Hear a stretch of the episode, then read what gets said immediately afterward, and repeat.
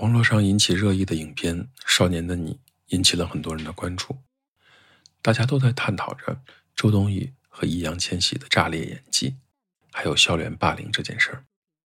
我也想分享一些我对于这部影片的看法。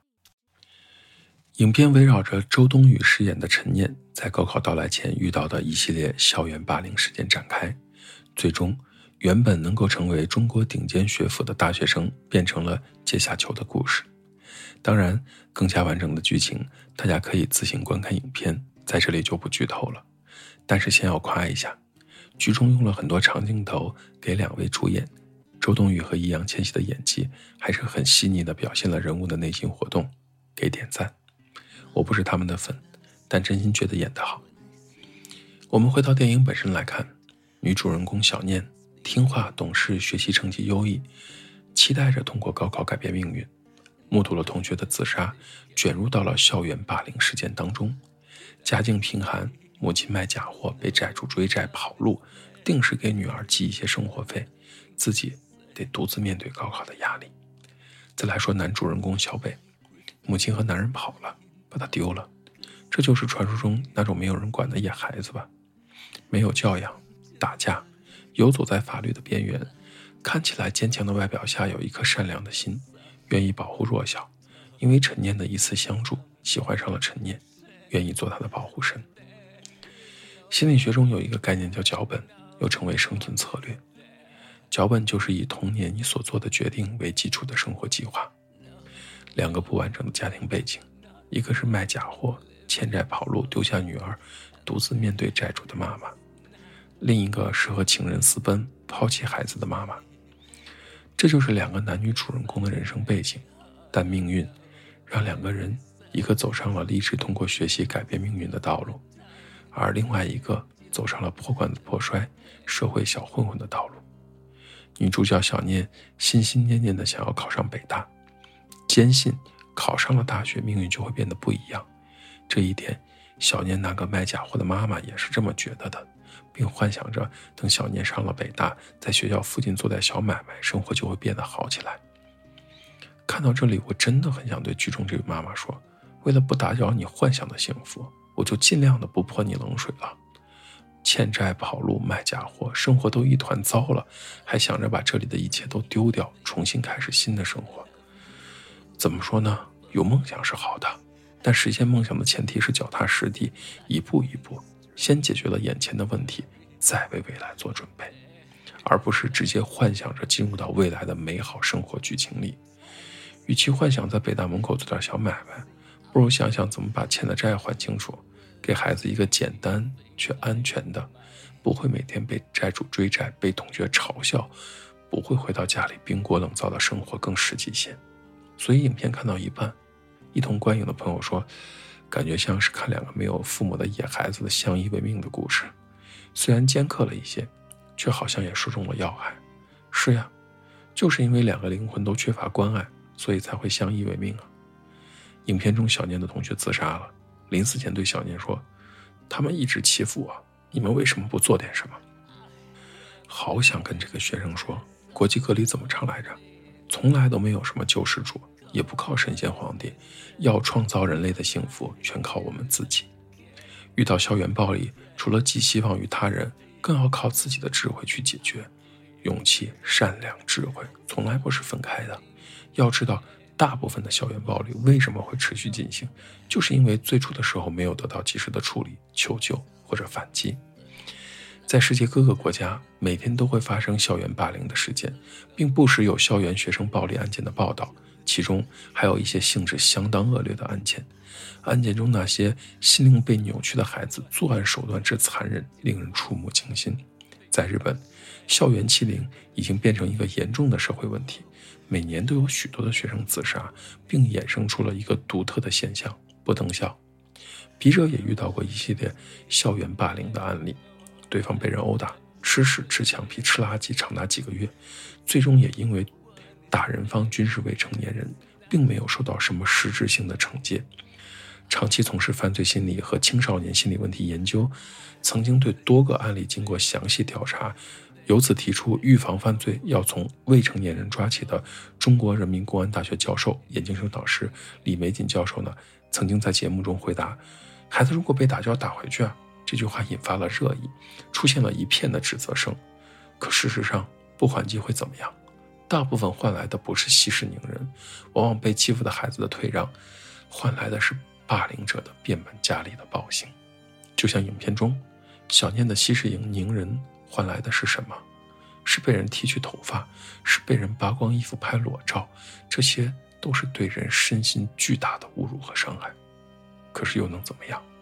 对方是未成年人，这些行为够不上犯罪，最多被带回家里或者被退学。退学就完了吗？不会的，因为退学了更有时间和精力去实施霸凌行为。我不主张暴力，但我主张保护好自己。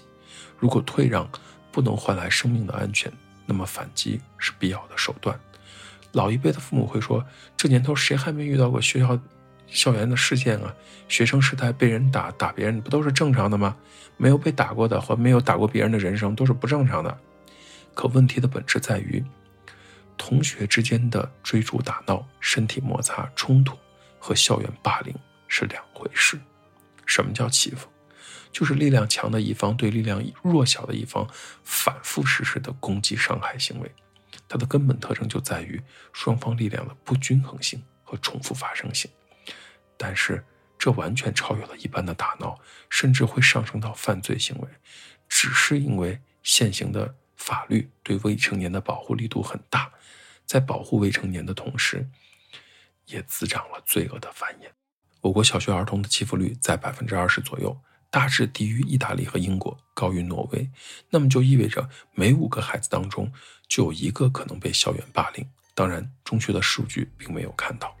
这就是为什么八零后、九零后对于校园霸凌这件事反应这么激烈，因为这两代人更加深刻地感受到了校园霸凌是怎么样可怕的事情。接下来我们来说家庭教育这件事儿，为什么会被欺负？因为好欺负啊！小念的母亲欠债跑路卖假货，人生一团糟。这样的家庭带给孩子的是什么？是欠债被人逼债，搞得孩子班里面的同学都拿来讽刺和嘲笑小念。父母都这样，孩子怎么可能被人看得起？父母能力强一些，生活稳定一些，孩子才不容易被欺负。即使被欺负，也能找到很多的资源来解决问题。强大的父母才能给孩子相对稳定的生活，因为公平这件事儿从来都是相对的。男主人公小北是一个怎么样的存在呢？弃儿，一个妈妈可以为了男人，为了自己的幸福生活，抛弃自己亲生儿子的存在。这样长大的孩子自然是充满很多的问题。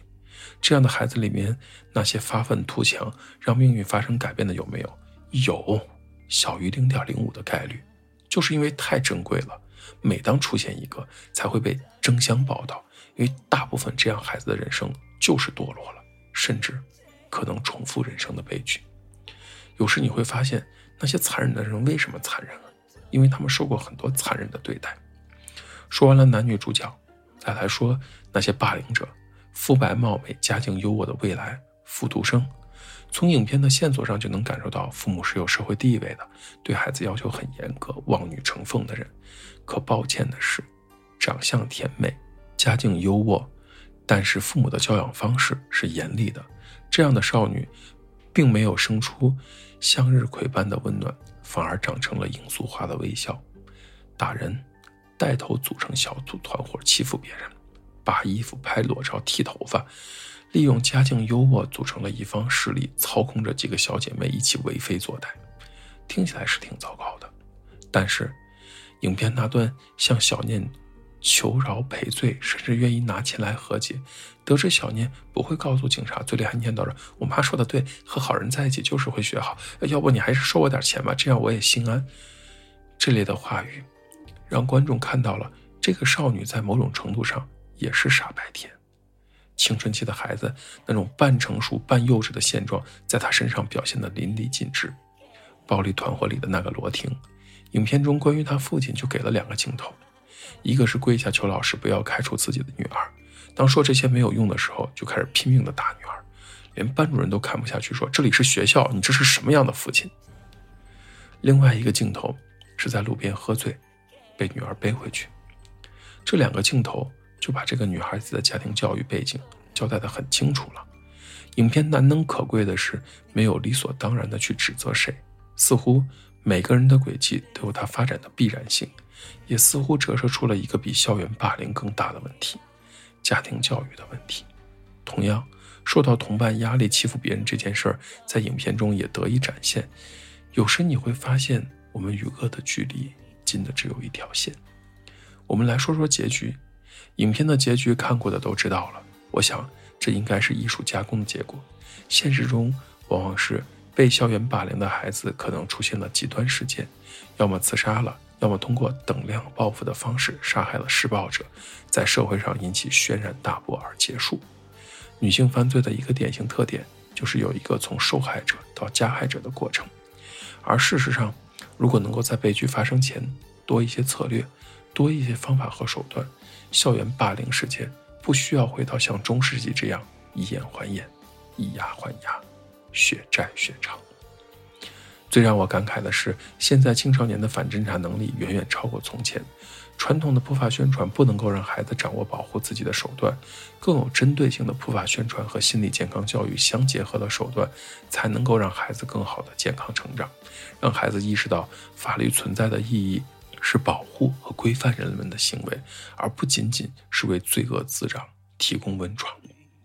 好的是，教育部、司法部等联合部委开始出台了更多的政策来应对校园霸凌事件，需要每一个孩子在遇到校园霸凌事件时得到及时的保护和帮助。这里是说破心理，我是刘老师。虽然我们只是心理学界的一棵小树苗，但是我们努力做到我们的最好。用真诚的态度、客观专业的方式，向每一个愿意关注我们的人分享一切你想知道而我们又恰好了解的心理学知识。请记得，不管你在哪里，世界和我陪伴着你。